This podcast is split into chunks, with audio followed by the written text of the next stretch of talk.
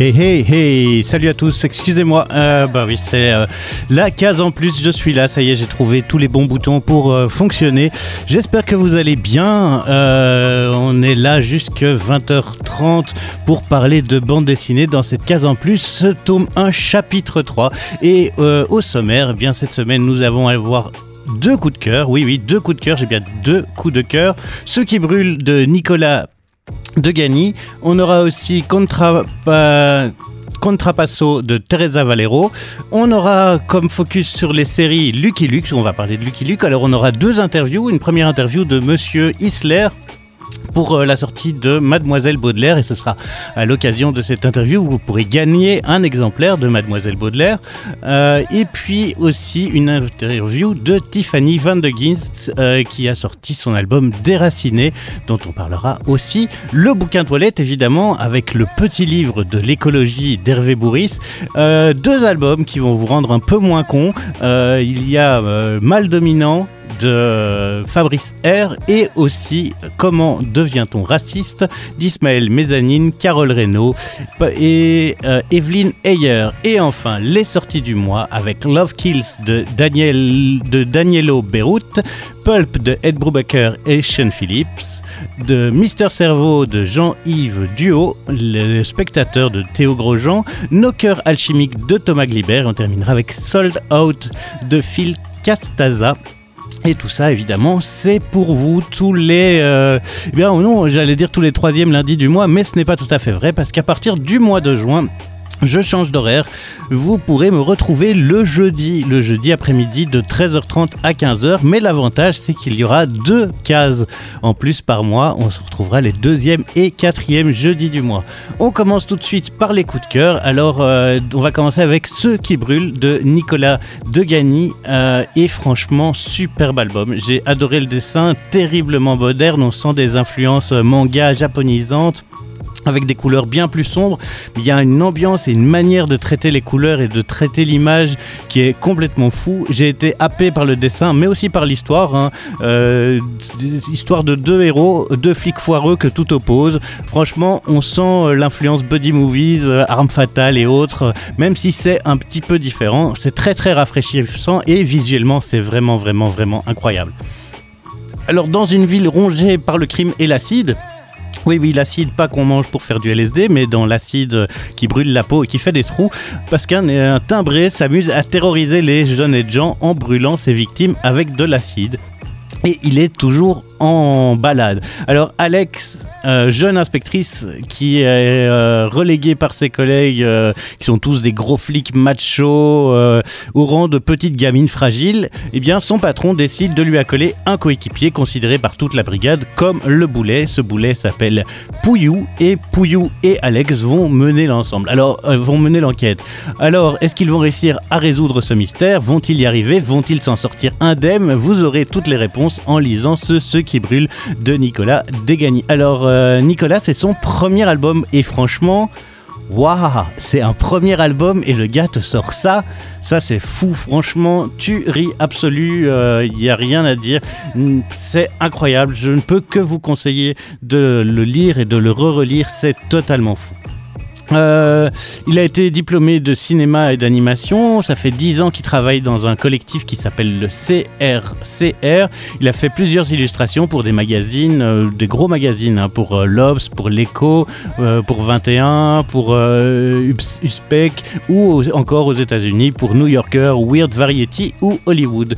Et ça, c'est sorti aux éditions Sarbacane et ça coûte entre 24 et 26 euros.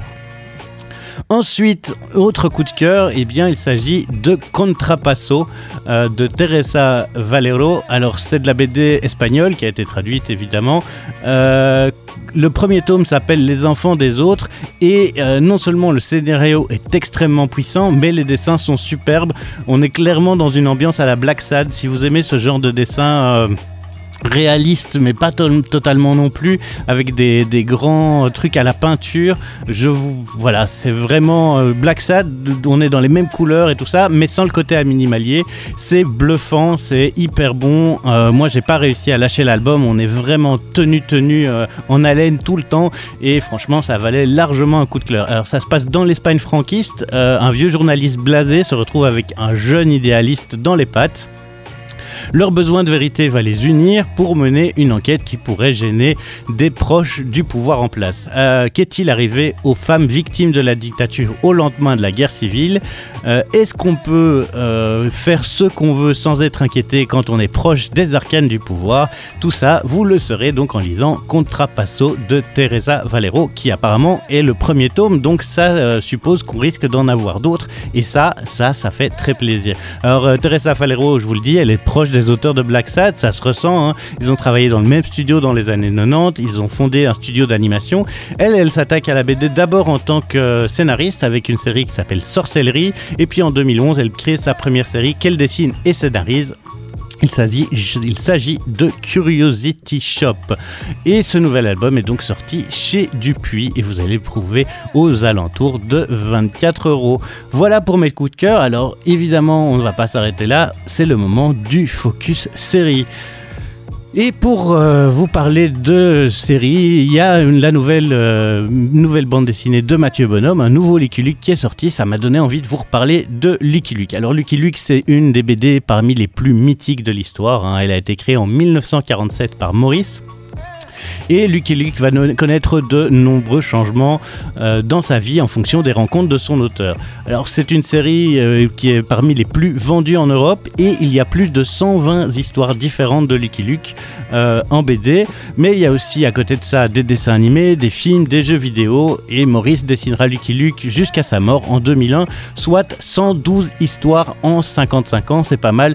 En fait c'est un peu le truc qu'on disait toujours de Maurice, c'est qu'il n'était l'auteur que d'un seul personnage, alors que des gens comme Franquin vont avoir euh, d'autres séries, ou Peyo qui va jouer sur les Schtroumpfs, et aussi dans Joanne et Pierre Louis, et avec Benoît Brisfait, Franquin, comme je vous le disais, qui a fait les Spirou et Fantasio, Gaston, les Marsupilamis, les Idées Noires, alors que Maurice, lui, est toujours, toujours resté fidèle à son Lucky Luke. Mais revenons un peu dans le temps. Alors Maurice travaille dans un studio de dessin animé. Il y rencontre Peyo et Franquin. Tiens, tiens, quel hasard. Et le studio de dessin animé va euh, malheureusement euh, ne survivre pas très longtemps face à la concurrence des dessins animés américains. Euh, Maurice va alors faire des illustrations pour le Moustique, qui va euh, être un journal euh, avec des, petites BD humoristiques. Et puis il va créer son personnage, le personnage de Luke, car il est passionné par l'univers de western et euh, sa première histoire sera publiée dans Spirou. Sur les conseils de Monsieur Dupuis, il va s'installer chez un autre auteur du journal, qui a formé d'ailleurs pas mal de monde. Il s'agit de Joseph Gillin, qu'on connaît sous le nom de JG, qui est aussi la personne au même moment, il va y retrouver Franquin. Euh, puisque Franquin travaille aussi à l'atelier de JG. Il y a plein d'histoires sur cet atelier. Apparemment, euh, c'était près de Waterloo et donc c'était dans euh, le grenier de la maison familiale. Et donc, Madame Gillin devait gérer les enfants, euh, son mari et euh, trois auteurs qui passaient leur journée à fumer des clopes et à dessiner euh, ben, du Spirou, du du Liculic et je ne sais plus qui est le troisième parce que je n'ai pas tout noté. Et donc euh, Franquin, JG et Maurice vont partir aux États-Unis. Maurice va prendre une première grosse claque en découvrant le travail de Hervé Kurtzman euh, et de toute l'équipe de Mad Magazine. Alors Mad Magazine, je ne sais pas si vous voyez ce que c'est, c'est des espèces de magazines humoristiques euh, parodiques et c'est là que ben justement Lucky Luke va devenir plus parodique il commence à jouer un peu des codes, alors que dans les premiers Lucky Luke, on est quand même sur un Lucky Luke plus sérieux, un peu plus dark. Euh, Lucky Luke tue les gens, entre autres, il tue des Dalton dans une des histoires. Euh, et les Dalton vont revenir comme étant les cousins Dalton sous l'influence d'un autre monsieur que Maurice va aussi rencontrer aux États-Unis. Cet autre monsieur n'est autre que René Goscinny. Et René Goscinny, ben, c'est simplement le le maître incontesté des scénarios. Ce gars va révolutionner Astérix et Obélix, il va faire Le Petit Nicolas, Is No Good, il va scénariser pour euh, les Lucky Luke, euh, il va créer un journal qui s'appelle Pilote, et Goscinny va donc apporter des scénarios de plus en plus complexes et de plus en plus drôles. Ils vont recréer une série de personnages, dont donc les Dalton qu'il ressuscite pour l'occasion, les cousins des Dalton qui sont encore plus stupides et plus méchants que les Dalton originaux. Ensuite, euh, on va aussi retrouver d'autres personnages comme Rantanplan, le chien le plus stupide de l'Ouest, euh, et plein, plein, toute une galerie comme ça euh, dont on va s'amuser à retrouver les personnages. Maurice trouve que Dupuis euh, ne fait pas grand-chose pour toucher le marché français, euh, qu'il se contente de plaire aux lecteurs de Spirou. Goscinny, de son côté, comme je vous le dis, a créé un nouveau magazine de BD qui s'appelle Pilote et qui est en pleine émulsion. Il y a d'ailleurs euh, Gottlieb qui va arriver dans Pilote et plein de gens qui vont créer un peu ce que va devenir la BD plus tard. Donc Lucky Luke sort chez Pilote, d'où la drôle de chronologie dans les albums, puisque ce qui est chez Dupuis, enfin chez Spirou, ça sorti chez Dupuis, tandis que ce qui est sorti après, eh bien, c'est chez Dargo. Et donc, on a une espèce de double aventure entre les Lucky Luke chez Dupuis et les Lucky Luke chez Dargo. Tout ça va passer finalement chez Lucky Comics. Et euh, revenir dans les mains de Dargo bien plus tard quand euh, Maurice va mourir. Mais avant le décès de Maurice en 2001, comme je vous le disais, malheureusement, Goscinny meurt en 1977. Il aurait écrit donc 50 aventures du cowboy et Maurice cherche des nouveaux scénaristes.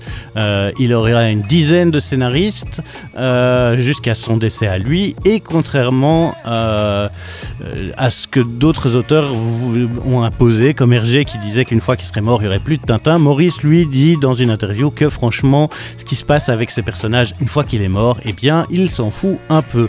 Et donc, la série sera reprise par un certain Agdé avec Laurent Gérard au scénario. Et puis, comme il n'y a pas assez. Euh, Laurent Gérard n'écrit pas assez vite au goût des éditeurs pour faire un album par an, eh bien, on va y demander à Daniel Penac et Tonino Benacquista de s'y coller. Et donc, en alternance, on a Laurent Gérard et Daniel Penac avec Tonino Buenakista. Et euh, depuis euh, les trois derniers albums en date, c'est Jules pas Jules euh, le rappeur, là, un nom, non Jules qui fait euh, Silex and the City ou 50 nuances de grec, qui s'est mis au scénario. Et euh, franchement, les scénarios de Jules sont quand même un petit peu au-dessus de ceux de Laurent Gérard. Alors, l'âge d'or de Lucky Luke, pour moi, ça reste la période avec Goscinny, hein, même si en solo, Maurice a fait aussi des très bons albums. Et comme je vous disais, Jules va renouer un peu avec l'esprit de la série originale. Il y a aussi une d'albums hommages qui sont sortis et qui sont vraiment, vraiment, vraiment, vraiment excellents. Euh, et il s'agit bien, le premier qui a rendu hommage, c'est Guillaume Bouzard, avec euh, un très, très, très, très, très, très, très, très très drôle. Jolly Jumper ne répond pas. Alors euh, là, on est clairement dans un humour absurde et dévastateur. Mais bon, qu'est-ce que vous voulez Guillaume Bouzard, c'est un génie, donc il euh, n'y a, rien à faire. Euh, ce mec est complètement fou, et donc il invente un Lucky Luke euh, différent, avec un côté plus... comment vous expliquer? En fait, le celui de, de Bouzard, il, s'appelle Jolly Jumper ne répond pas et l'idée c'est que euh, Lucky Luke ne parle plus à son cheval. Vous vous rappelez peut-être que dans la BD originale, eh bien on euh, allez euh, Jolly Jumper et Lucky Luke dialoguent régulièrement. Jolly Jumper joue aux échecs. Enfin, ils se connaissent bien et ça, ça fonctionne. Les, Jolly Jumper est très intelligent même tellement intelligent que euh, vraiment il y a un pur dialogue avec, euh, Jolly et Lucky Luke. Tandis que dans cette histoire de Bouzard, eh bien Lucky Luke, euh, Jolly Jumper pardon, ne répond plus et Lucky Luke s'inquiète, mais on lui explique que c'est normal puisque c'est un cheval et qu'un cheval ça ne parle pas. Donc déjà on part sur des trucs délirants. Il y a aussi l'idée que comme il fut, il a un petit, son petit brin de d'herbe folle là, dans la bouche. Un moment, euh, il essaye, il, propose un brin d'herbe et t'as l'autre qui fait ah non, j'essaye d'arrêter. Chaque fois que je passe devant un champ, euh, j'en peux plus. Enfin voilà, on est vraiment dans un truc complètement délirant que je vous conseille vraiment. Et puis il y a aussi les deux très très très très bons, beaucoup plus sérieux, euh, Lucky Luke de Mathieu Bonhomme avec L'homme qui tue à Lucky Luke et ce tout nouveau Wanted Lucky Luke. ces deux albums modernisent l'univers de Lucky Luke et joue avec les codes de la série. On y apprend notamment pourquoi le cowboy a arrêté de fumer euh, dans euh, L'homme qui tue à Lucky Luke. Wanted Lucky Luke est sorti en avril, c'est pour ça donc on fait la focus série sur ce héros. Et euh, Lucky Luke, Wanted, Lucky Luke vous plongera dans une ambiance désertique et aride où le héros sera mis en péril par une bande de trois bandits, mais aussi par trois femmes au caractère bien trempé qui pourraient peut-être faire que le cowboy solitaire ne soit plus si solitaire que ça. Euh, franchement, c'est une réussite tant au niveau que du dessin, du scénario. Si vous avez été déçu par les derniers euh, Luke et euh, par ceux d'Agdé et euh, par Laurent Gérard, je vous conseille de franchement aller jeter un un œil à cette Lucky Luke de Mathieu Bonhomme, le Wanted Lucky Luke et l'homme qui tue Lucky Luke. Hein. les deux sont incroyables. Il y a eu 5 ans entre les deux. franchement, c'est fou, on arrive à retrouver le personnage, on retrouve le look Lucky Luke, mais en même temps c'est modernisé, c'est euh, hyper intéressant la manière dont Mathieu Bonhomme aborde ce personnage, on sent euh, le, le, allez, le respect total qu'il a pour le personnage, on sent plein de choses dans, dans son approche, c'est une grosse histoire, on a quand même près de 70 pages, et vous pouvez trouver ça aux éditions d'Argo pour une quinzaine d'euros. Allez, on va quand même écouter un petit peu de son. Et pour écouter du son, eh bien, je vous propose d'écouter le la fin de la BO du film puisque Lucky Luke, le premier film était sorti en 1971. Il était scénarisé par euh, Maurice et Goscinny. Ils étaient supervisés ensemble. Ils avaient vraiment euh, voulu, en plus comme je vous l'ai dit, Maurice a commencé sa carrière dans un studio de de dessin animé, donc il avait un amour pour le dessin animé. Il explique d'ailleurs que quand il a vu pour la première fois son personnage bouger, eh ben c'était euh, pour lui quelque chose d'assez fou.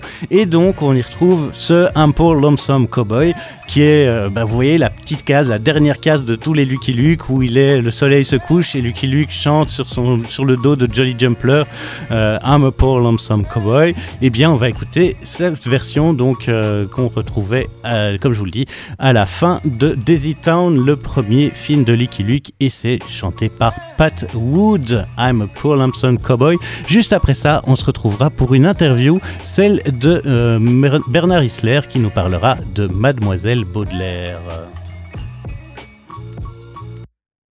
Lonesome cowboy. Real.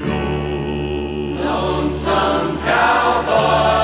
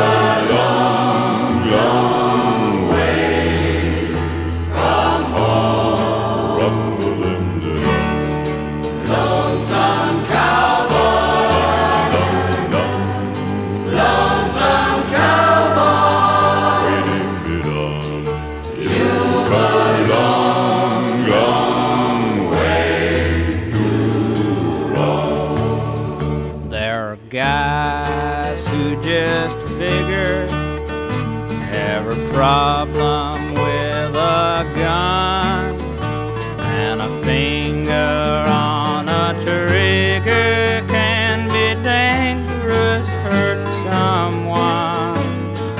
But problems solve much better by keeping calm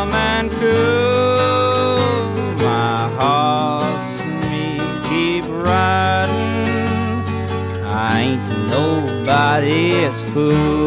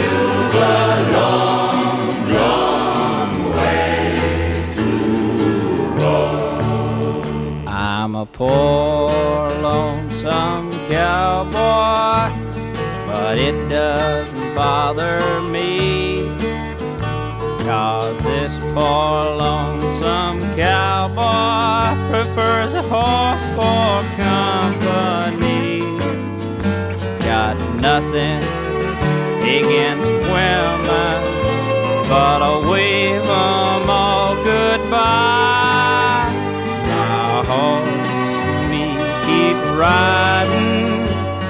We don't like being tied.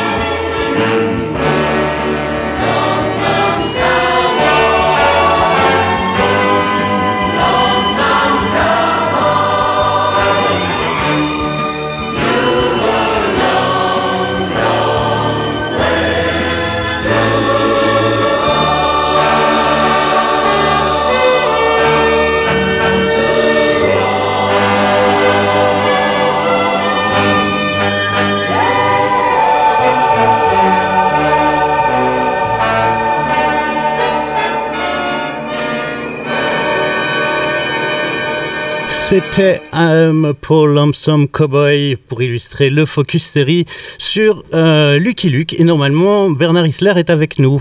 Est-ce que vous m'entendez? Oui, tout à fait, je vous entends. Ah, ben moi aussi, c'est parfait. Donc, je ne vous ai pas perdu euh, en chemin. ah ben, justement, tiens, vu que on vient de parler de Lucky Luke, c'est quoi votre premier flash en bande dessinée? Mon premier flash. en Ouais, vraiment le truc où vous vous êtes dit, ouais, c'est c'est presque ça que je veux faire, enfin, ou qui vous a impressionné. euh, Ah oui, je crois que c'est Bernard Prince euh, de Herman. hein. Vraiment, euh, ça a été le truc qui était euh, au niveau dessin, au niveau mise en scène, euh, c'était vraiment le, le choc. Ça me paraissait le dessinateur absolu. C'est marrant. Hein voilà. Mais sinon, comme BD, juste avant, alors ça c'est une BD totalement inconnue. C'est L'ombre de Saino que j'ai lu euh, quand j'étais vraiment beaucoup, encore plus jeune. Et là, c'était tout le temps. j'ai lu et relu ça. C'est quasi introuvable, ça d'ailleurs. Je ne sais même pas qui le, qui le dessinait. Quoi. C'était magique pour moi. C'était c'est un truc de, de magicien au Moyen Âge. Quoi. Voilà. Ben, merci beaucoup. Euh, vous- je, vous, euh, je vous interviewe parce que vous venez de sortir une bande dessinée sur euh, Made- Mademoiselle Baudelaire qui raconte, en fait c'est une, sorte de biographie de Baudelaire mais aussi de sa muse Jeanne, j'ai évidemment pas mis le nom en entier, bravo Ilia, mais du coup, pourquoi est-ce que vous avez choisi de raconter la vie de Baudelaire par le prisme de cette femme-là?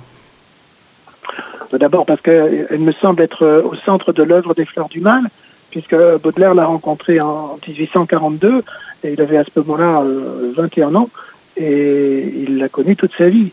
Et donc il a une liaison qui est très longue, euh, qui, qui va durer euh, au minimum jusqu'en 1855, puis après ça, euh, il se remet euh, encore avec elle, et jusqu'à la fin de sa vie, il pense à elle, et c'est vraiment la personne euh, sulfureuse, scandaleuse, euh, qui est fort décriée par sa mère et qu'on appelle la Vénus noire. Et en plus, ce personnage est absolument mythique dans la mesure où on ne sait pas quand elle est née, on ne sait pas quand elle est morte. Et tous les écrits qu'elle a faits, c'est-à-dire tous les courriers amoureux qu'elle a envoyés à, Baudelaire et qu'il conservait précieusement, euh, à la mort de Charles, sa mère a tout brûlé. Et donc on ne sait rien de Jeanne Duval ou Le Maire ou euh, Dardar, enfin elle a divers noms puisqu'elle a changé plusieurs fois d'identité, sans doute pour euh, échapper au huissier. quoi. Mais du coup, s'il y a si peu d'infos, vous êtes, euh, quelle est la part de réalité où, vous avez été chercher des infos et où est-ce que vous êtes, vous en tant qu'auteur, vous avez créé une, vraiment une histoire? Bah, Disons que d'abord, il y a, Baudelaire est un personnage euh, assez connu dans la mesure où il a beaucoup écrit lui-même, il a une grande correspondance avec sa mère, avec euh, d'autres amis, il écrivait tout le temps, c'est un siècle où on mhm. écrit beaucoup, et puis ses amis ses compagnons euh, qu'il rencontre déjà à l'âge de 18 ou 20 ans, c'est selon, c'est euh, Félix Nadar, le grand photographe, c'est euh, Théodore de Banville ou Ernest Praron, qui sont des poètes. Voilà, et il va, ces gens-là qui le connaissaient dans cette forme de bohème artistique qui précède la révolution de 1848, eh ben, ils vont écrire des choses sur lui et sur cette fameuse muse, cette fameuse Jeanne Duval, qu'il rencontre en 1842 euh, sur la scène d'un théâtre.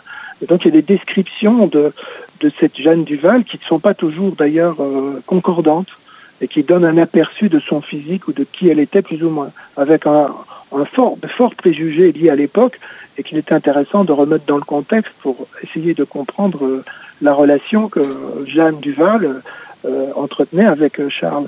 Globalement, je me suis tout est fouillé, c'est-à-dire que euh, j'ai pris un point de vue imaginaire qui est euh, le fictionnel, on va mhm. dire, imaginaire, on va c'est pas faux.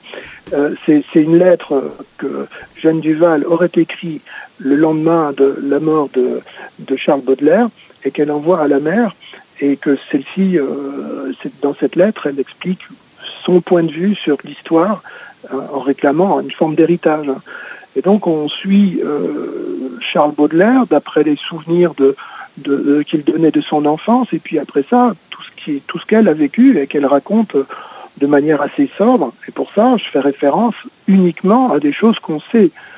Ce qui est intéressant, c'est justement se servir des sources, et là c'est un point de vue presque historique, euh, et que tout, tout, tout est sourcé, que ce soit les endroits, les images, les, les, les endroits où ils se retrouvent. Je n'ai dessiné que ce que j'étais sûr qui avait existé.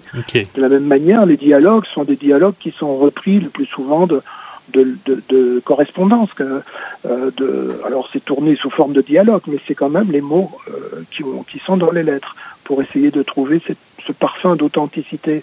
Et à travers tout ça, c'est une forme de puzzle qui est assez passionnant à faire c'est euh, essayer de faire revivre, et au travers de ces fragments d'histoire, que se dégage euh, la relation que j'imagine sur base de ces, de ces sources entre, euh, entre, entre Charles et Jeanne. Bien sûr, il y a, y a un point de vue, c'est-à-dire que je, je, ne prétends pas que c'est la vérité historique, mhm. mais je n'affirme rien euh, ou je ne dis rien qui n'a été écrit. Alors, on peut simplement, par moment, j'essaye d'ouvrir la porte à, à des questions que, et, je mets un peu en garde contre les préjugés que, que la plupart des biographes ont entretenus sur le, ce personnage de, de Jeanne Duval. Oui, c'est clair que c'est un, un, point de vue très féministe et aussi euh, très antiraciste parce qu'on sent les préjugés raciaux qu'elle peut ressentir. Enfin, les, euh, je me rappelle d'un des moments où Nadar dit Mais qu'est-ce que tu fais avec cette négresse? Et des choses comme ça qui sont assez dures dans, dans, nos imaginaires actuels. Et puis elle qui a quand même un rôle hyper important dans la manière dont elle retranscrit les, les poèmes de Charles Baudelaire, dans leur relation fusionnelle, dans l'inspiration qu'elle peut avoir avec lui aussi. Oui. C'est-à-dire, c'est bien ce que vous dites, ce qui nous choque, nous, aujourd'hui.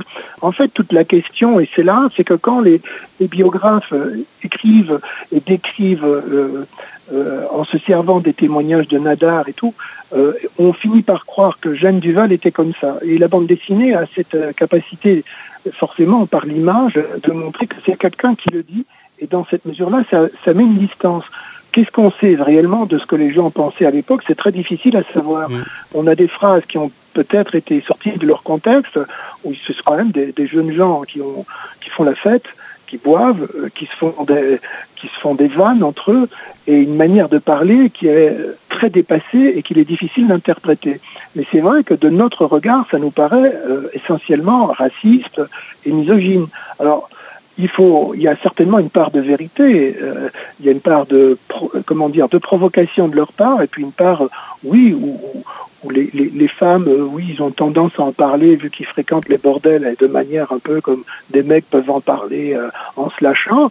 Et puis à côté de ça, oui, c'est vrai aussi que euh, l'esclavage existe dans beaucoup de colonies françaises et que donc la vision des Noirs, la plupart n'en ont pas rencontré. Et donc ils ont des idées toutes faites. Et puis bon, il y a quand même beaucoup de, le commerce, de l'esclavage existe encore à l'île de la Réunion à ce moment-là, quoi. Donc c'est sûr que c'est des choses qui, euh, quand on le remet dans le contexte, sont à la fois choquantes et qu'il est, c'est choquant pour nous. Voilà, ça c'est intéressant.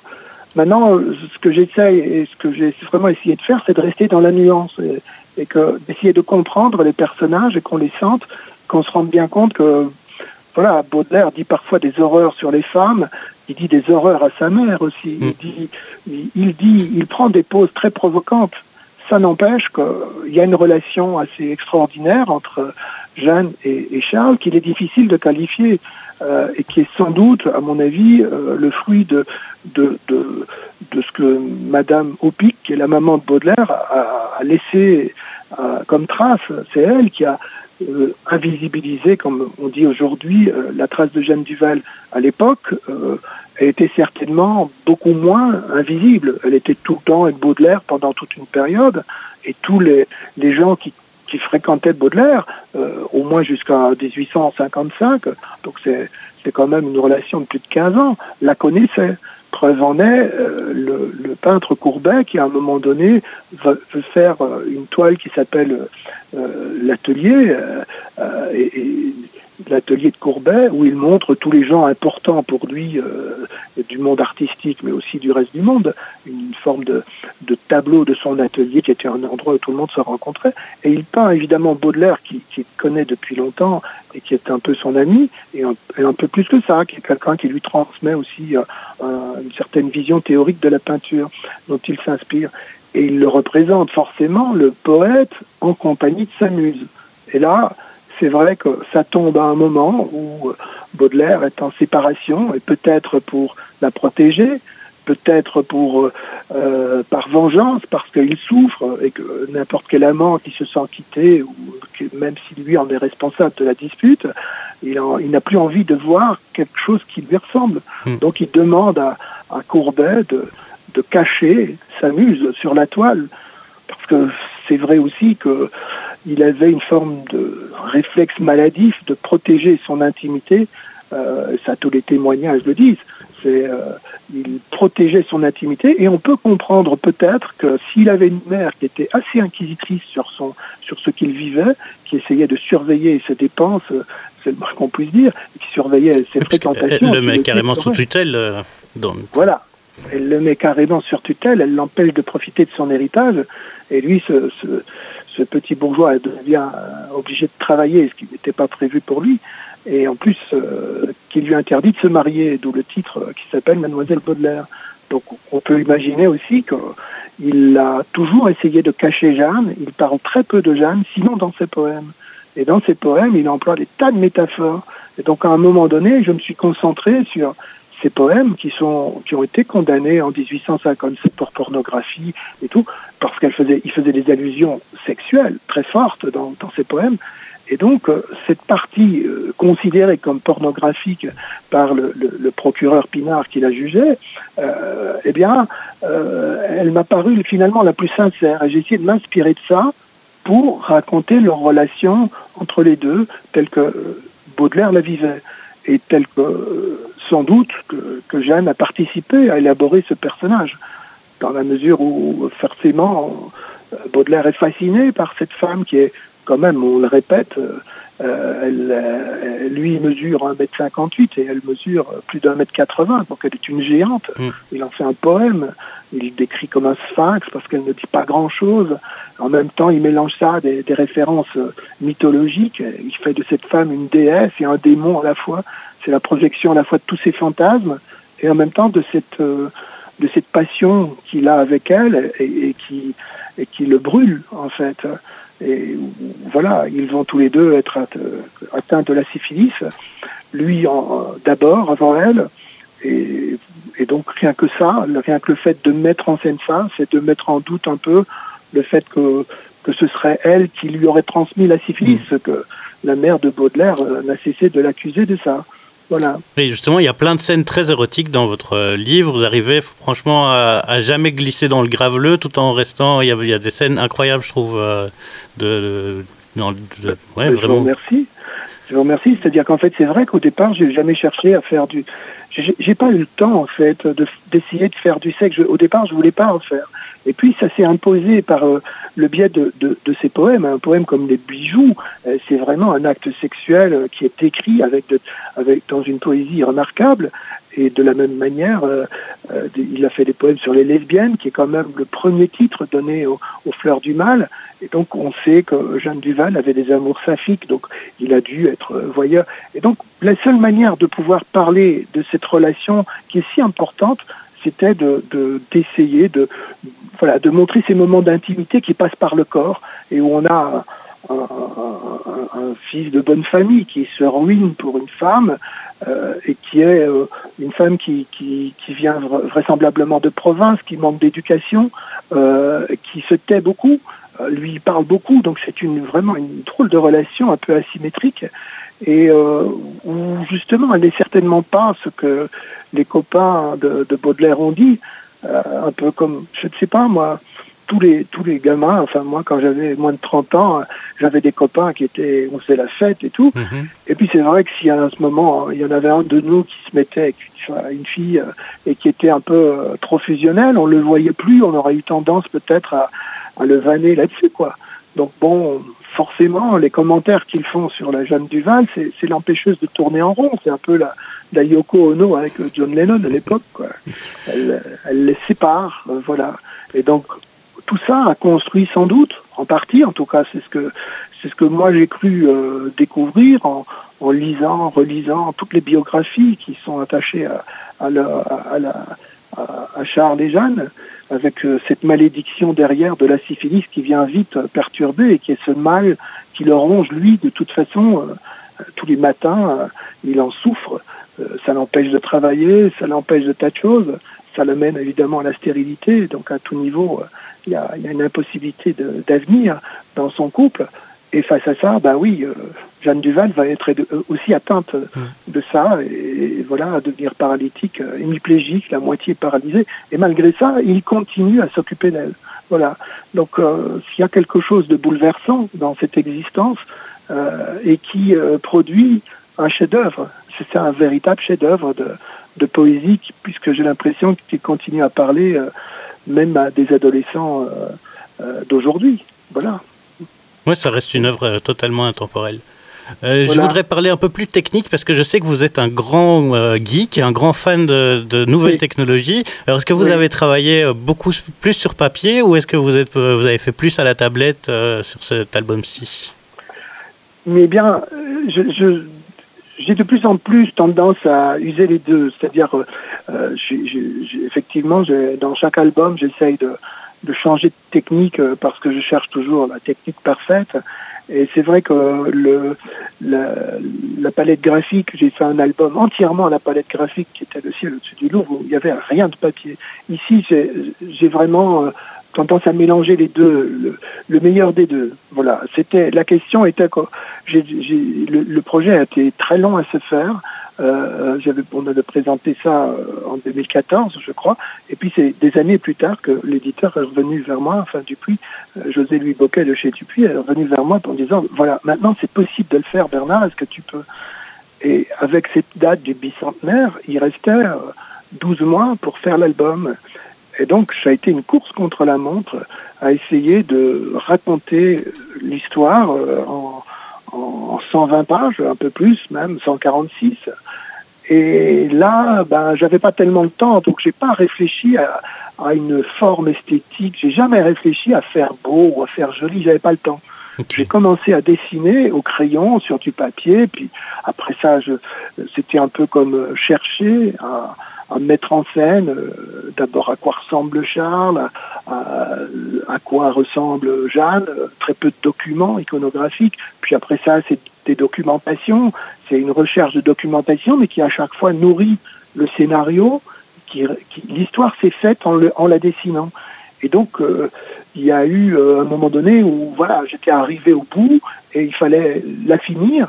Et donc, euh, les, crayonnés sont mis sur, sur, sur ordinateur pour faire une forme de mise en scène. C'est un peu comme si le crayonné, c'était le tournage des acteurs. Hein. je me mets dans la peau des acteurs, je les dessine. Puis la, mise en scène, c'est c'est la mise en place, c'est choisir là-dedans ce qui est intéressant, retourner un personnage, on enlevait une partie, rajouter, euh, que sais-je. Et puis après, ben, j'imprimais certaines parties, puis que je retouchais, puis après que je reprenais, et, j'arrive à une forme euh, finalement assez euh, zineke, on va dire, un mélange mixte. Non mais zineke, c'est parfait, on, on, voit bien l'image, en tout cas à Bruxelles, c'est clair. Justement, euh, est-ce que, qu'est-ce qu'on va vous. Parce que j'ai entendu, j'ai reçu un mail disant qu'il y avait une expo avec euh, une partie du travail de Mademoiselle Baudelaire à la galerie Champaca. Il y aura quoi euh, dans cette expo? Il y a des choses très diverses. Il y a des, des planches, puisqu'il y a eu des planches de, de, de Mademoiselle Baudelaire qui ont été réalisées à certaines étapes, qui ne sont pas des planches euh, finie dans le sens qu'elle ressemble pas, qu'elle ressemble en partie à la publication et pas pas tout à fait, puisque comme je l'expliquais, euh, après le travail de crayonné, de, de mise en scène, euh, souvent j'imprimais, je testais des choses, et, et, donc ces planches sont, donneront d'ailleurs l'impression d'être terminées à mon avis. mais il y a des couleurs qui manquent, il y a des, parfois d'autres choses qui manquent, qui étaient rajoutées. Euh, voilà, il y a un certain nombre de planches. Puis après ça, il y a aussi des portraits de, de, Charles que j'ai réalisés au Fusain, euh, qui étaient des, formes de recherche euh, pour essayer de dessiner Charles à travers les, les époques. Il n'arrête pas de changer de, de physionomie, d'ambiance, et puis ça me permettait de chercher en même temps une bonne illustration pour la couverture. Donc ce sont des grands portraits plutôt fusain et euh, crayonné gros euh, euh, avec un, peu de, avec des, des, taches de couleur quoi. Voilà. Et puis bien sûr il y a des, crayonnés et quelques-unes d'autres recherches quoi. Puis je pense qu'il y a des, planches de cendres aussi qui seront là exposées en plus quoi. Donc voilà. Donc ça, c'est, ça a lieu du 27 mai au 19 juin. Mais du coup, maintenant que vous avez fini le gros projet Baudelaire, Qu'est-ce que mhm. vous allez faire quoi? Vous avez des idées? Vous allez prendre des vacances? Ou il y a déjà une BD qui a commencé à naître euh, dans un coin de la tête? Euh, J'ai pas, déjà, j'ai pas arrêté. Euh, c'est vrai que j'ai fait la 146 pages en, en, 4, en 12 mois. Oui, c'est ça. Euh, ou 14 mois, c'est ça. Donc c'était vraiment un rythme d'enfer. Et, et, depuis, j'ai pas arrêté parce que d'abord, bon, il fallait faire l'expo, puis puis il y avait encore des tas d'à côté. Mais j'ai déjà repris euh, l'histoire de cendre laquelle je m'étais arrêté pour pouvoir la terminer. Donc ça, de toute façon, c'est en route pour la terminer sous forme de gros livres et enfin en finir avec euh, cette série. Et puis après ça, il y a un autre projet euh, qui est en train de se dessiner et que euh, enfin qui est en train de se mettre quand je dis de se dessiner. Pas de... se dessiner sur le sur le papier, mais plutôt dans dans la tête. Voilà, et qui là est une collaboration euh, avec euh, à propos d'un écrivain quoi. Mais euh, c'est une collaboration et puis on aura, on aura l'occasion d'en parler quoi. Et puis c'est vrai que ce comment dire, je me laisse encore un peu de temps avant d'attaquer un autre projet genre Baudelaire quoi. Voilà. J'imagine. Mm. Ben, un tout grand merci. Merci d'avoir répondu à mes questions et puis au plaisir. Ah ben, merci à vous hein, pour cette euh, question. C'est marrant parce que la première fois que je crois que c'est au début de Radio Campus, euh, j'avais commencé là, donc c'est marrant. C'est un bel anniversaire pour moi. Voilà. Un grand merci. À vous aussi. Bonne soirée. Au revoir.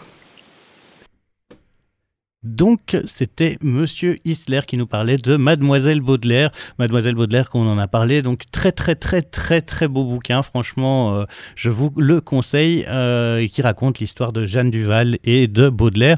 Euh, c'est très, très beau. Et j'ai la chance de pouvoir vous faire gagner une un, album, Mademoiselle Baudelaire. Et pour ça, eh bien, le plus facile, c'est d'envoyer un mail à info at Radio Campus et vous pouvez alors dire votre nom et votre, votre adresse pour avoir une copie de ce Mademoiselle Baudelaire. Euh, donc je vous redonne tout de suite l'adresse exacte, mais je pense que si vous allez simplement sur le site de Radio Campus, donc www.radiocampus.be, vous pouvez trouver le mail. Je vais vous dire ça tout de suite, je le fais en même temps que vous.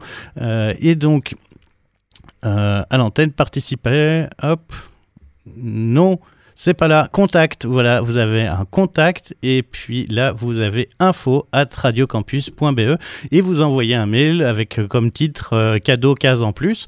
Et puis euh, je vous me ferai un plaisir de vous faire parvenir cet exemplaire de Mademoiselle Baudelaire. Et pour rester eh bien, dans Baudelaire, évidemment une petite illustration musicale. Et il s'agit de Léo Ferré qui chante Baudelaire. Et c'est extrait de, de l'album donc Léo Ferré chante Baudelaire qui est sorti en 1967 avec uniquement des extraits des Fleurs du Mal et nous on va écouter la charogne, enfin une charogne, extrait donc des Fleurs du Mal et mise en musique et chantée par Léo Ferré.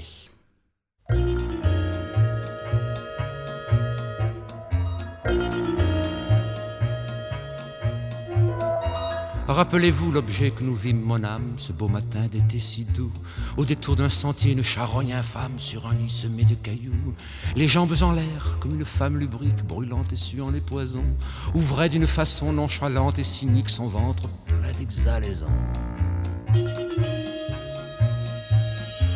Le soleil rayonnait sur cette pourriture comme afin de la cuire à point et de rendre centuple à la grande nature tout ce qu'ensemble elle avait joint.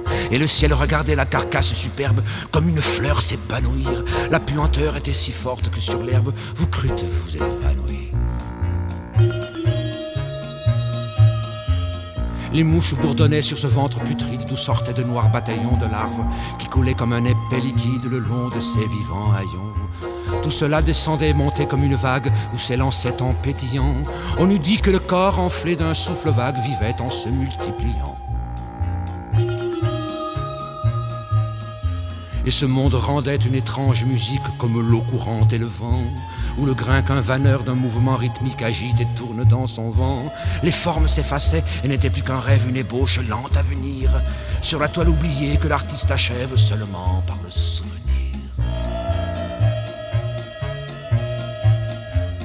Derrière les rochers, une chienne inquiète nous regardait d'un œil fâché, épiant le moment de reprendre au squelette le morceau qu'elle avait lâché. Et pourtant vous serez semblable à cette ordure, à cette horrible infection. Étoile de mes yeux, soleil de ma nature, vous mon ange, ma passion. Oui, telle vous serez, ô la reine des grâces, après les derniers sacrements. Quand vous irez sous l'herbe et les fleurs en grâce moisir parmi les ossements. Alors, ô ma beauté, dites à la vermine qui vous mangera de baisers, que j'ai gardé la forme et l'essence divine de mes amours décomposés.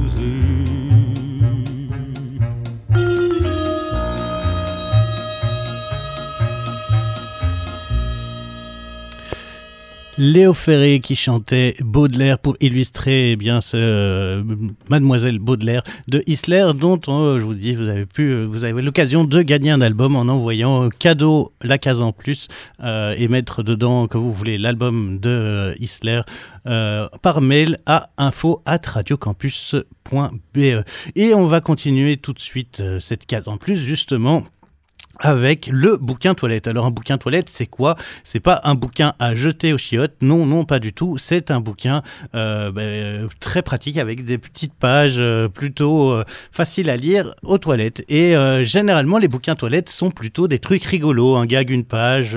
et ici, on part sur tout à fait, tout à fait autre chose, puisque on va écouter je vais vous parler de, du petit livre de l'écologie de Hervé Bourris. Alors, Euh, il y a 150 pages et on commence en moins 10 000, on termine en 2020 et il y a une série de dates qui relatent l'écologie au travers d'actes politiques, mais aussi de changements de point de vue, euh, de disparition des espèces, de scientifiques qui vont développer des choses, de gens qui vont euh, devenir naturistes, de gens qui vont aussi devenir végétariens. On est vraiment dans un truc où plein plein de choses apparaissent. Comme je vous dis, on y parle autant du McDo que de Nicolas Hulot, de panneaux solaires que du lobby du pétrole, de Marvin Gaye ou Schwarzenegger. Et tout ça est très très beau, c'est en quatre couleurs, euh, noir, rouge, blanc et vert. Il y a un contraste très très fort euh, et c'est hyper intéressant. On apprend plein de choses euh, et on a vraiment, je vous dis, c'est un truc, une page, vous avez une date et boum, cette année-là, qu'est-ce qui s'est passé? Bim, bim, bim.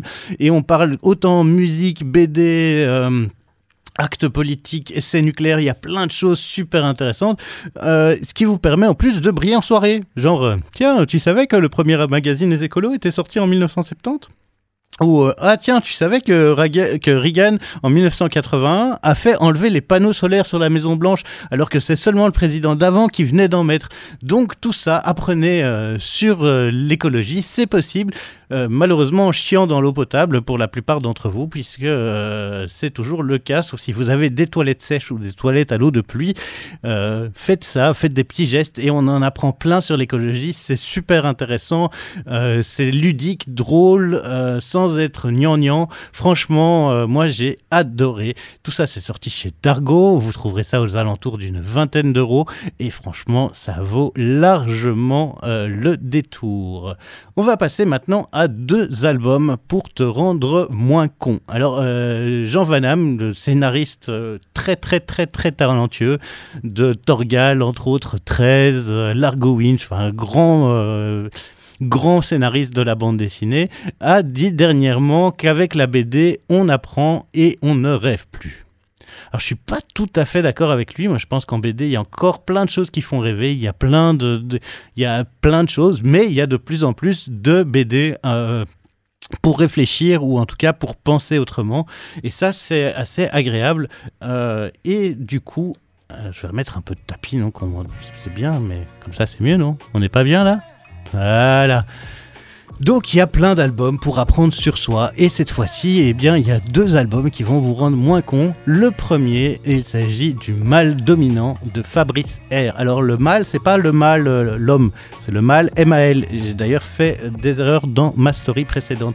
Ce qui me rappelle, ça n'a rien à voir, mais ce qui me rappelle que je dois faire un erratum de ma dernière émission, puisque lorsque j'ai fait le focus série sur les BDQ qui étaient sortis chez les requins marteaux, eh bien l'auteur de Teddy Beat, euh, Change Sex, et donc euh, il s'agit de, je vais vous trouver ça euh, tout de suite. il s'agit donc de Morgan Navarro. Et Morgan Navarro m'a envoyé un petit message parce que je vous avais dit que c'était un chat bleu. Et pas du tout. Teddy Beat est un ours bleu, d'où Teddy pour faire euh, rappel avec Teddy Bear et Teddy Beat. Et donc voilà, Hereditarium, je suis désolé monsieur euh, Morgan, je le ferai plus, promis. Donc revenons à ces deux livres pour vous rendre moins con. Mal dominant, MAL dominant de Fabrice R sorti chez Six Pieds Sous Terre. Et eh bien que faire quand on est un mob? Mob c'est mâle occidental blanc. Mâle occidental blanc, hétérosexuel, euh, quarantenaire, omnivore, athée, en bonne santé.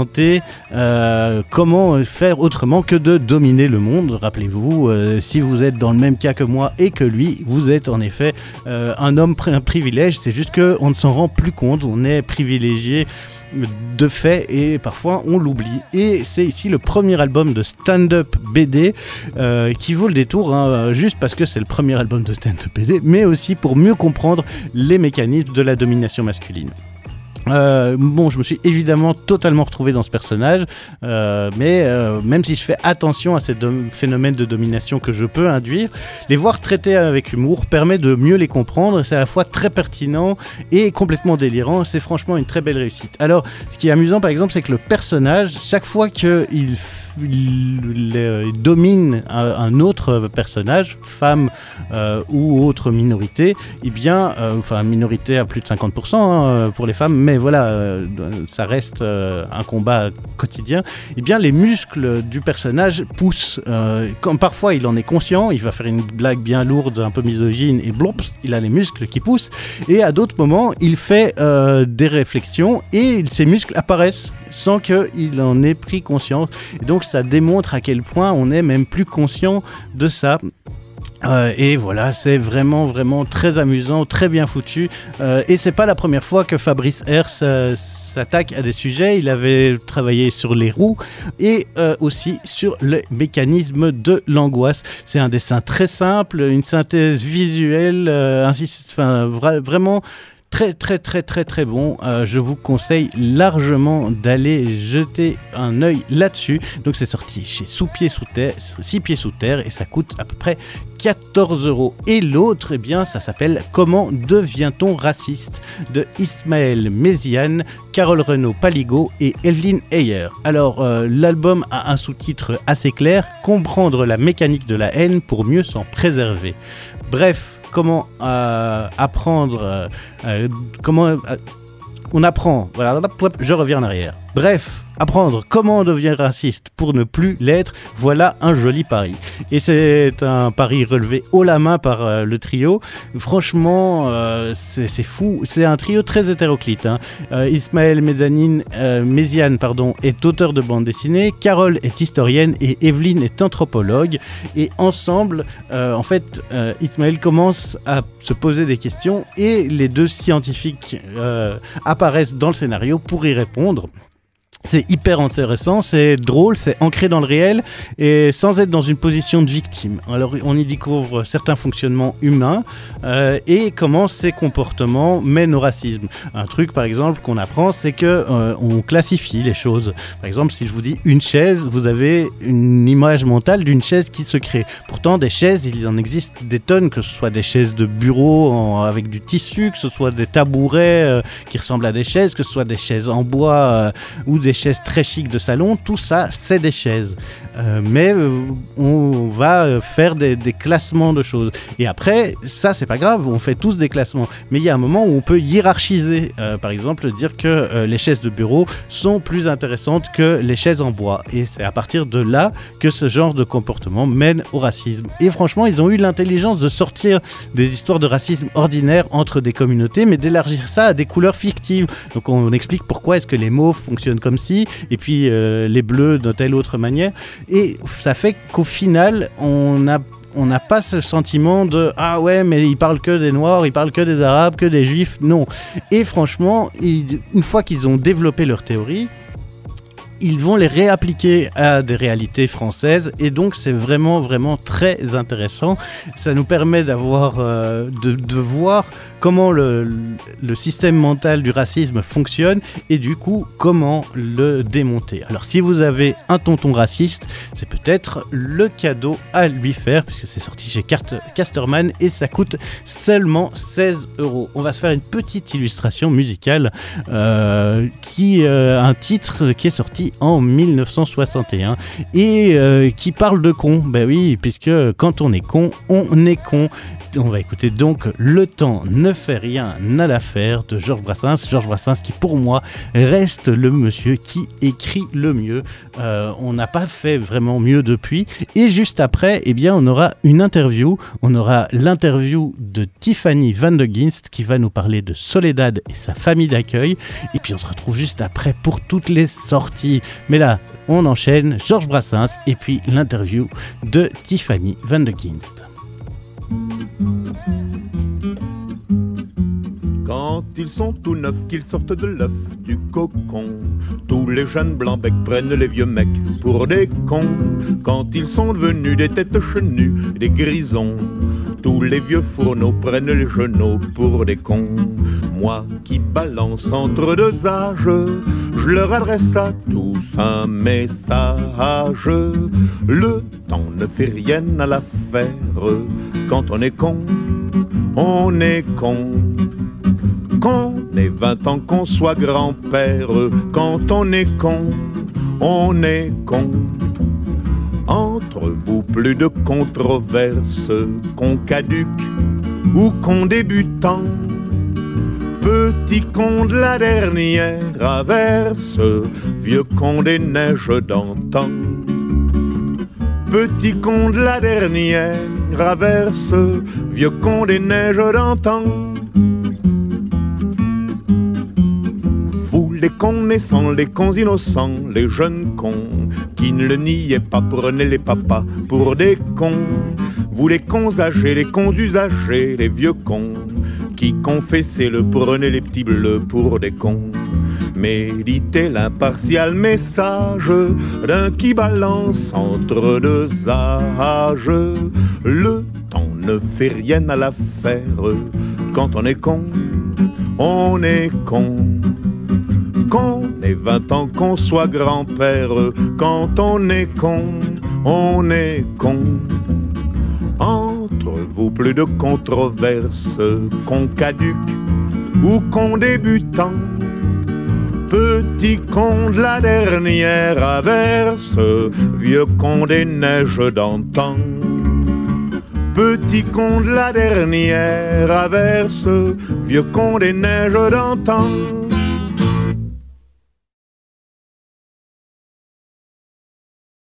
Et vous êtes toujours à l'écoute de la case en plus sur Radio Campus. Et euh, j'ai reçu une invitée. Elle n'est pas vraiment là dans le studio. Elle était là dans le studio il y a quelques jours. Il s'agit de Tiffany Van de Gins qui a sorti son album Déraciné. Bonjour Tiffany. Bonjour. Euh, ça va bien? Ça va très bien. Euh, donc Déraciné, c'est ton deuxième album. C'est une autofiction. Donc ça veut dire que quoi Il y a de de, des trucs qui sont vrais et des trucs qui sont faux Ou tout est faux et c'est parti de toi il y a, comme euh, je le dis dans l'introduction, euh, c'est vrai et pas vrai, c'est-à-dire que les événements, je les ai inventés, mais j'ai décrit par contre euh, tout ce que j'ai ressenti de manière complètement le plus vrai possible. Et j'ai essayé d'aller chercher euh, toutes, mes émotions au plus profond de moi-même. Ok.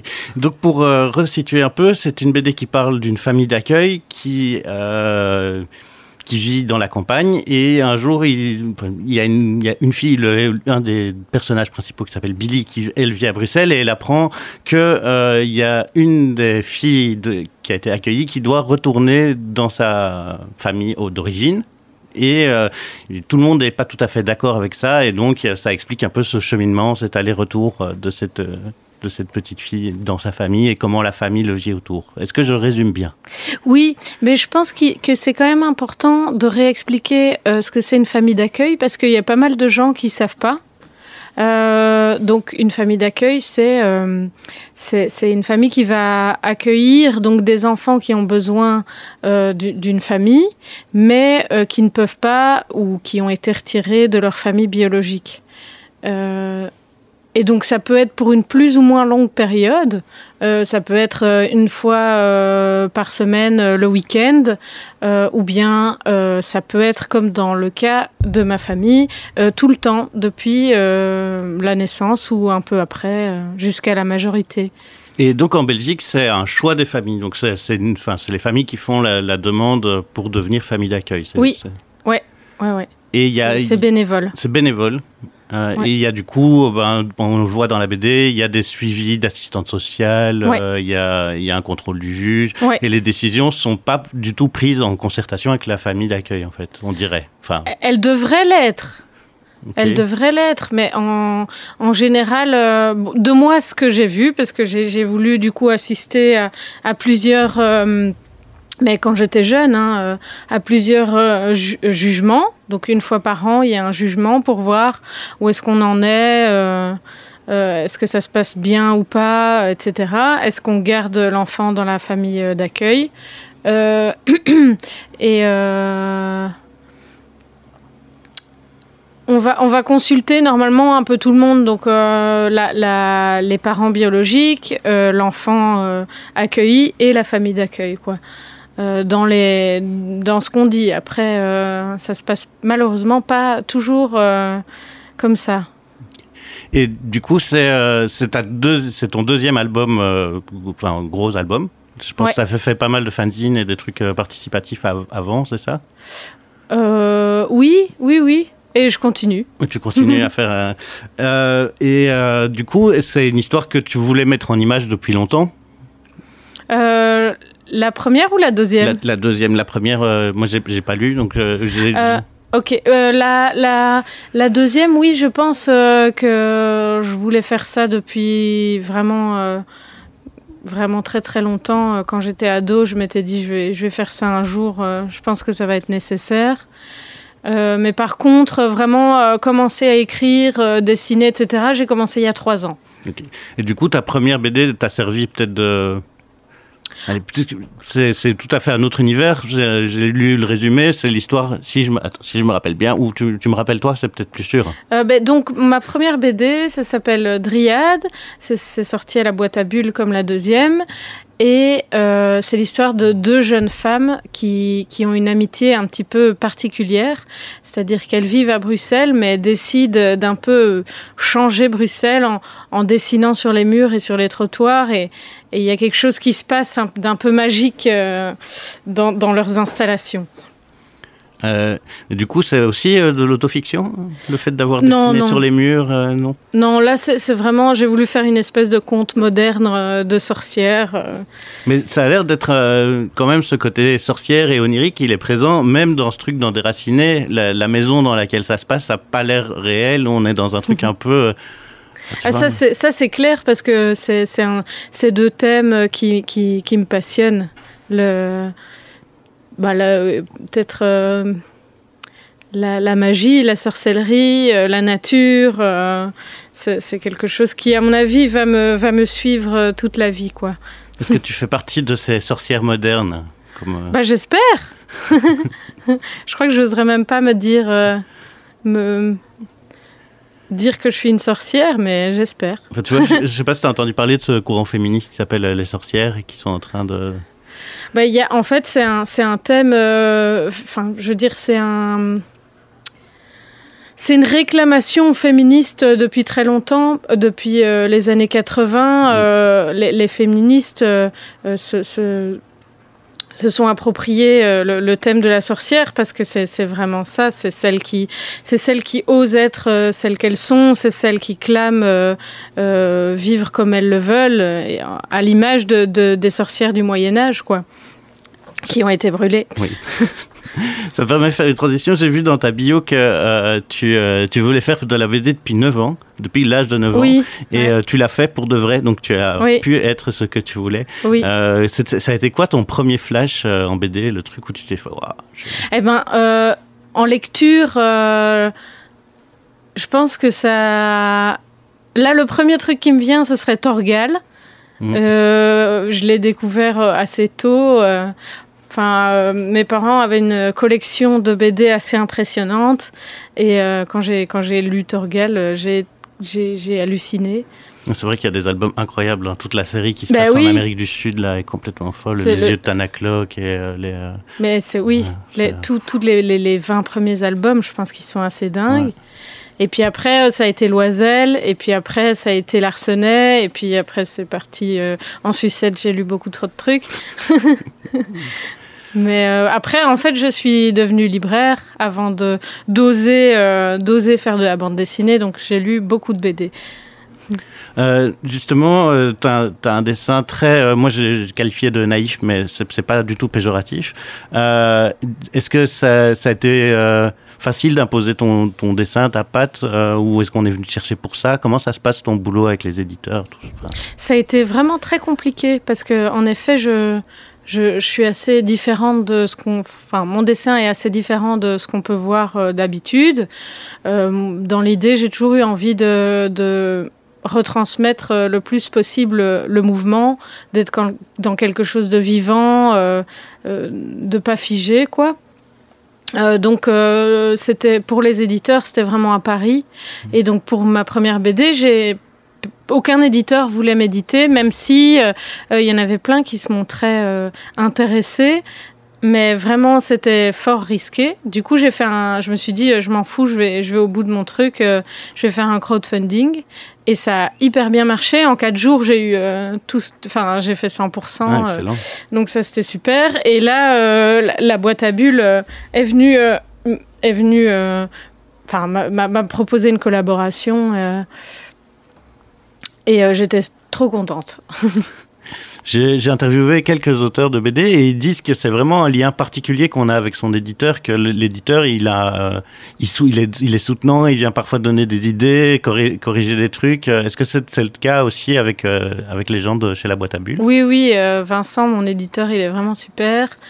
Euh, il, il m- il me soutient à fond et justement pour ma deuxième BD, euh, je lui ai à peine envoyé le dossier qu'il a dit oui tout de suite. Euh, donc vraiment, il a, il, il est, il est, il, me suit. euh, il, est, il est vraiment super. Ouais, parce que je pense que ça doit être difficile de, de- de réussir à se motiver toute seule derrière sa planche, Ah oui, oui, c'est- dessin. ouais. et ça. Mais euh, alors non seulement j'ai un, j'ai un super éditeur, mais en plus, euh, je fais partie de l'atelier 1000.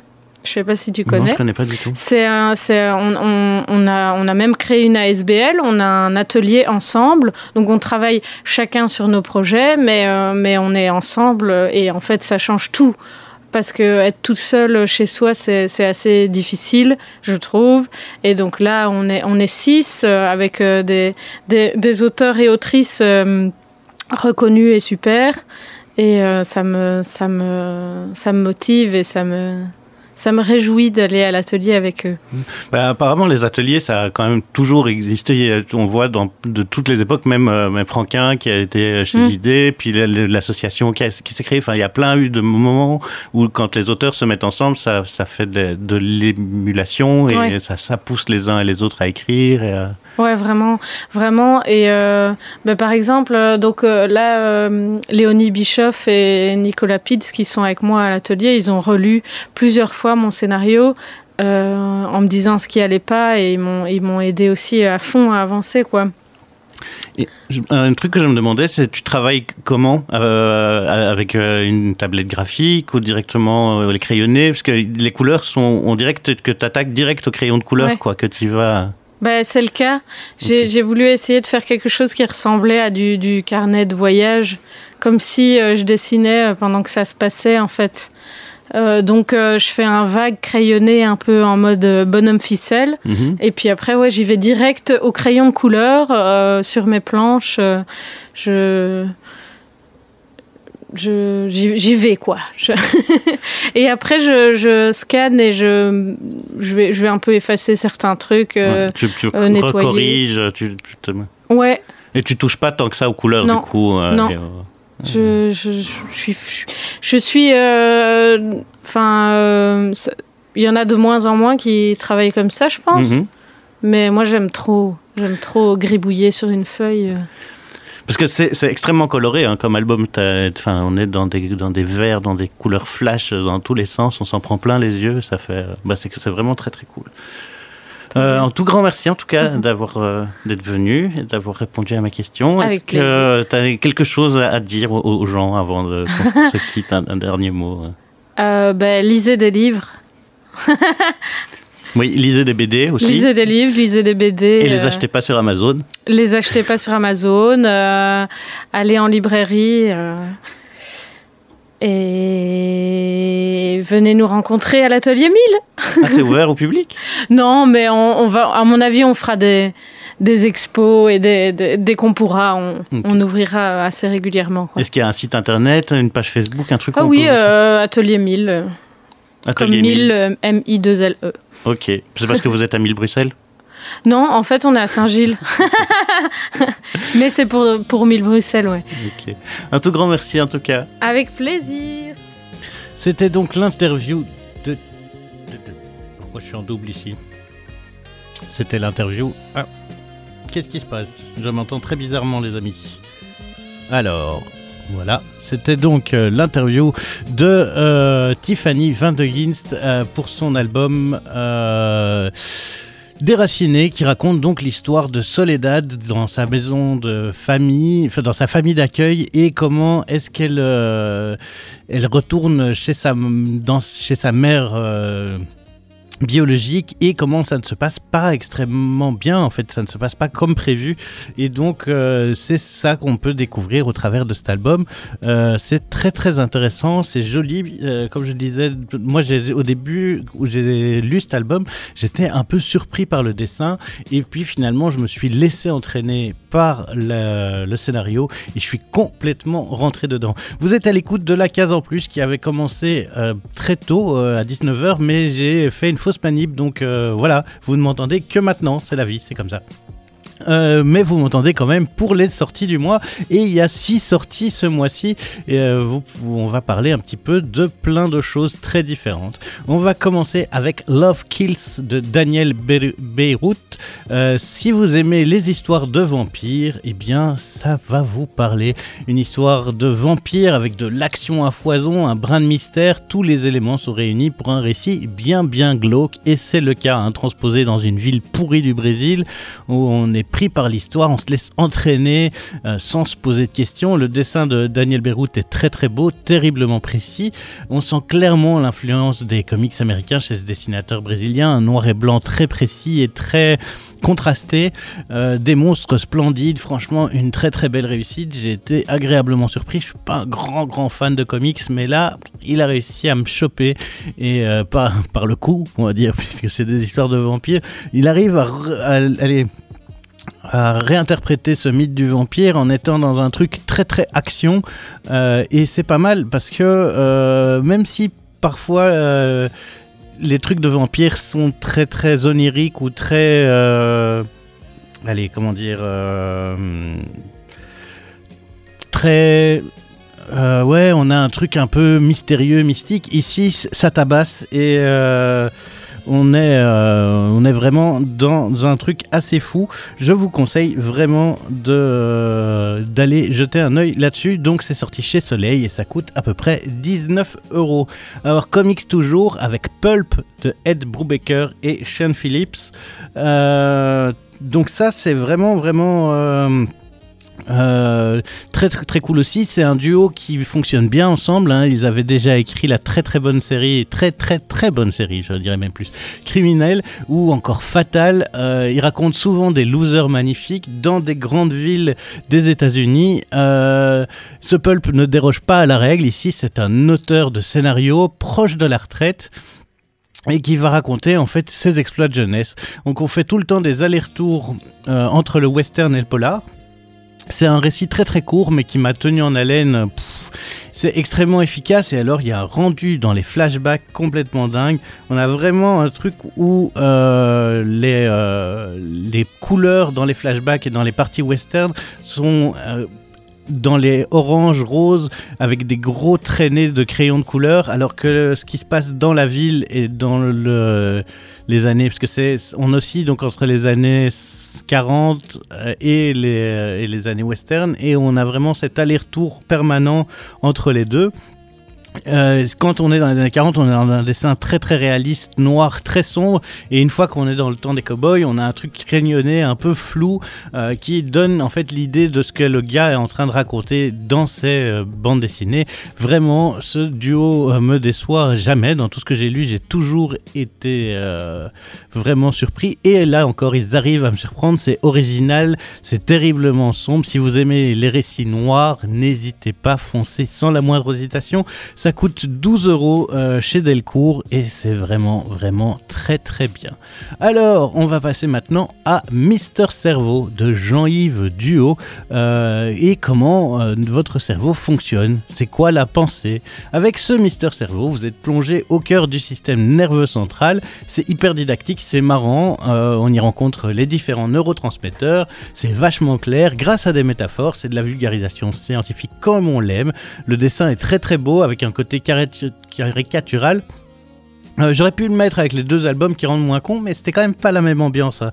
Euh, autant les deux albums qui rendent moins con, c'était comment devient-on raciste et mal dominant. Ici, on est plutôt vraiment sur un truc très très très réaliste et très scientifique. Euh, mais c'est quand même super intéressant. Je trouve que c'est une très belle approche du cerveau. Euh, moi, c'est un truc qui me passionne parce que euh, ben, dans mon boulot, j'aime bien comprendre comment fonctionne le cerveau. Et ici, il m'a donné des clés de compréhension et j'ai trouvé ça super cool. Ça coûte pas très cher. Vous pouvez trouver ça pour 16 euros chez Casterman. Donc, Mister Cerveau de Jean-Yves Duhaut. Alors, on passe maintenant à euh, Le spectateur de Théo Grosjean. Théo Grosjean, que vous connaissez sans doute l'homme euh, comme étant l'homme le plus flippé du monde. Euh, il fait des, des, une série de bandes dessinées sur Instagram et ici, il revient avec un album en vision subjective. Et je pense que c'est la première fois que je lis un album comme ça. C'est vraiment pas mal car on est impliqué pleinement dans le récit, on n'a pas le choix, on est dans la tête du héros, et c'est notre monologue intérieur qui va remplir le vide. C'est un peu flippant, euh, c'est même plutôt bien bien dark. Euh, parce qu'en fait, le personnage principal est muet. Il ne parle pas, il ne s'écrit qu'au travers du dessin, et ce depuis sa naissance jusqu'à son âge adulte. Et on va suivre ce personnage au travers des différentes époques de sa vie, euh, et on le comprend au travers du regard que les autres portent sur lui. C'est comme ça qu'on va découvrir le personnage, et du coup, c'est hyper intéressant d'avoir cette vue subjective et ce truc où les, les regards de l'autre nous font sentir mal. On a un peu un malaise permanent. Les teintes en bleu, turquoise et noir sont super et le dessin un peu caricatural de Théo allège un peu la lourdeur du récit, même si franchement euh, c'est pas très très rigolo. Hein. Il y a des moments où on se marre un peu, mais dans l'ensemble c'est plutôt sombre mais tellement, tellement bien réussi. Franchement, euh, foncez. Euh, si vous connaissez pas Théo Grosjean, déjà l'homme le plus flippé du monde, c'est terrible. Mais là, ce spectateur, c'est vraiment très, très intéressant ce qu'il a fait. C'est sorti chez Noctambule. Noctambule, c'est un sous-label de l'édition Soleil et ça coûte 19 euros. On va passer maintenant à Nos corps alchimiques de Thomas Gilbert. Alors, euh, c'est un véritable ovni qui raconte l'histoire d'amour et de haine entre trois personnages. Euh, de retour euh, parce qu'il s'appelle, enfin, Camille appelle ses deux anciens amants, euh, un homme et une femme, et ces trois héros vont essayer de trouver l'absolu au travers de l'amour alchimique et de la fusion de leur corps. C'est vraiment un truc où on est dans du métaphysique, dans de la recherche euh, fantasmé où on mélange érotisme euh, et euh, alchimie, où on a plein plein de choses. Un dessin splendide, explosif, c'est une quête initiatique qui nous propulse dans un truc complètement cosmique. après, moi j'ai trouvé ça très beau, mais un peu trop métaphysique à mon goût. autant j'ai été vraiment surpris par les dessins, autant je me suis complètement un peu perdu dans le scénar. si vous aimez les trucs très poétiques, les trucs hors du commun, je pense que ça peut vous plaire. Moi, ça a été un peu plus compliqué. Euh, franchement, c'est, euh, mais c'est super intéressant. Et euh, voilà, il y a des choses très très belles. Mais c'est pas totalement ma cam. et on termine avec Sold Out de Phil Castaza. là, on est sur de la BD plus classique, un truc un peu plus rigolo et plus même si c'est aussi quand même un peu surprenant, puisque ici on a du riff, euh, du rock, des grosses guitares, des blousons électriques et du cholestérol. Bah oui, puisque Sold Out raconte les retrouvailles de vieux potes qui ont plus de 70 ans et qui vont reformer leur groupe de rock. Euh, c'est franchement très très drôle, c'est bien écrit, on sent bien l'ambiance euh, qui c'est un peu old school ces gars, ça se passe maintenant, mais on sent qu'ils sont un peu restés calés dans les années 70, euh, gros fans des Stones ou de Led Zeppelin. Et on sent aussi le plaisir qu'a l'auteur à mettre ses vieux à l'honneur. C'est vraiment bien foutu. Le dessin n'est pas incroyable, mais le scénario vous accroche et on rentre très très vite dans l'histoire. Franchement, euh, moi j'ai été très très agréablement surpris par cet album. Je suis parti sans, euh, attente et franchement, top top top. Donc Sold Out, c'est euh, la face A, donc on imagine qu'il y a une phase B qui arrive. C'est sorti aux éditions Soleil et ça coûte une quinzaine d'euros. Pour illustrer tout ça, eh bien j'ai choisi un morceau de Merlot. Merlot que j'aime beaucoup. Le morceau s'appelle Le Vieux Chanteur et ben évidemment c'est pour faire référence à ce Sold Out de Philippe Castaza. On écoute ça, Merlot, le vieux chanteur.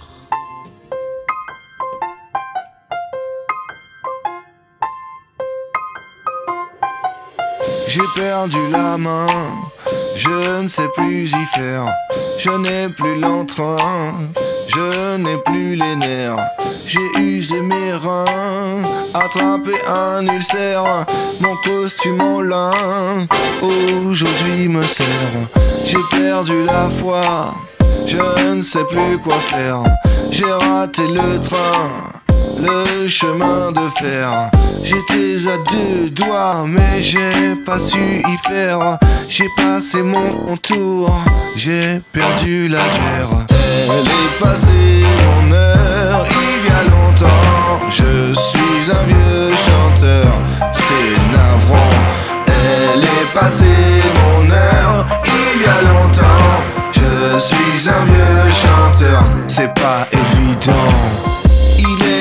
Soir où tu m'avais dit Tu es mon crooner, mon chanteur favori. Je brisais les cœurs en chantant toute la nuit. En un quart d'heure, tu étais dans mon lit et le métier m'ont tourné le dos. Après tout, qu'est-ce qu'un chanteur qui oublie les paroles et qui chante faux? Sur le parking de l'hôtel sous la pluie. Tu n'es plus aussi belle, tu as bien vieilli. Elle est passée mon heure il y a longtemps. Je suis un vieux chanteur, j'avoue c'est navrant. Elle est passée mon heure il y a longtemps Je suis un vieux chanteur, c'est pas marrant.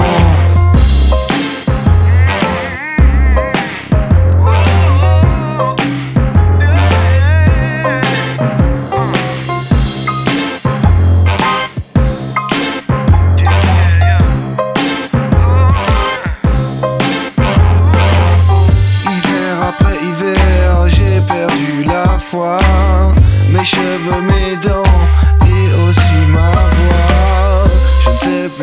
dire, je ne sais plus quoi faire. Me reste plus qu'à mourir, comme Mike Brandt ou Molière. J'ai perdu la main, je ne sais plus y faire. Je n'ai plus l'entrain, j'ai perdu la guerre. Mesdames et messieurs, merci, bonsoir. Elle est passée mon heure il y a longtemps. Je suis un vieux chanteur, c'est navrant. Elle est passée mon heure il y a longtemps.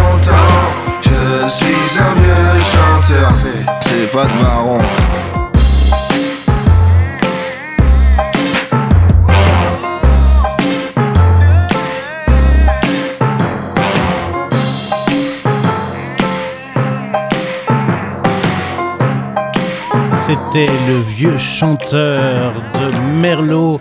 Euh, C'était aussi la case en plus puisque euh, cette émission touche doucement à sa fin.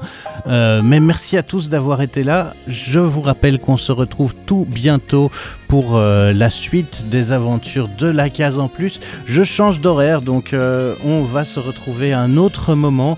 On se retrouvera les deuxième et quatrième jeudi du mois de 13h30 à 15h. Ce sera l'occasion d'ailleurs, puisque euh, je m'amuse à faire aussi des chroniques PD dans le Midi Express le jeudi, d'ailleurs, avec monsieur Khalid et qui est radioactif, que vous pouvez retrouver tous les dimanches sur campus. Si vous voulez plus de bandes dessinées, vous pouvez aussi écouter euh, eh bien, Radio, Grand, Papier les quatrièmes mercredis euh, du mois euh, à 19h30. Et donc, comme je vous le disais, nous on se retrouve le 10 juin à 13h30 pour une nouvelle édition de cette case en plus.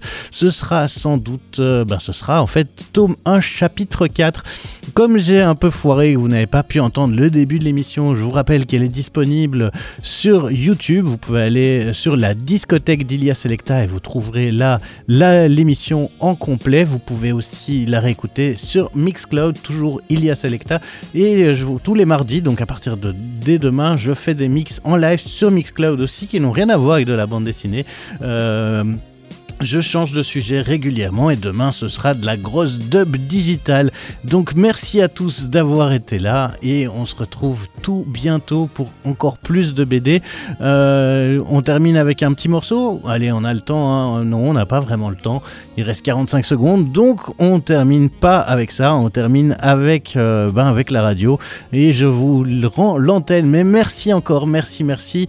Je vous rappelle donc il y a Selecta un peu partout sur Google n'hésitez pas euh, pour Insta, pour euh, le, YouTube, pour le Mixcloud, tout ce que vous voulez. Euh, et puis n'hésitez pas à m'envoyer vos coups de cœur bande dessinée, vos coups de cœur musicaux. Tout ça me fait toujours plaisir et bien je suis vraiment curieux de découvrir tout ça avec vous. On se retrouve donc, je vous le rappelle, le 10 juin. Merci, ciao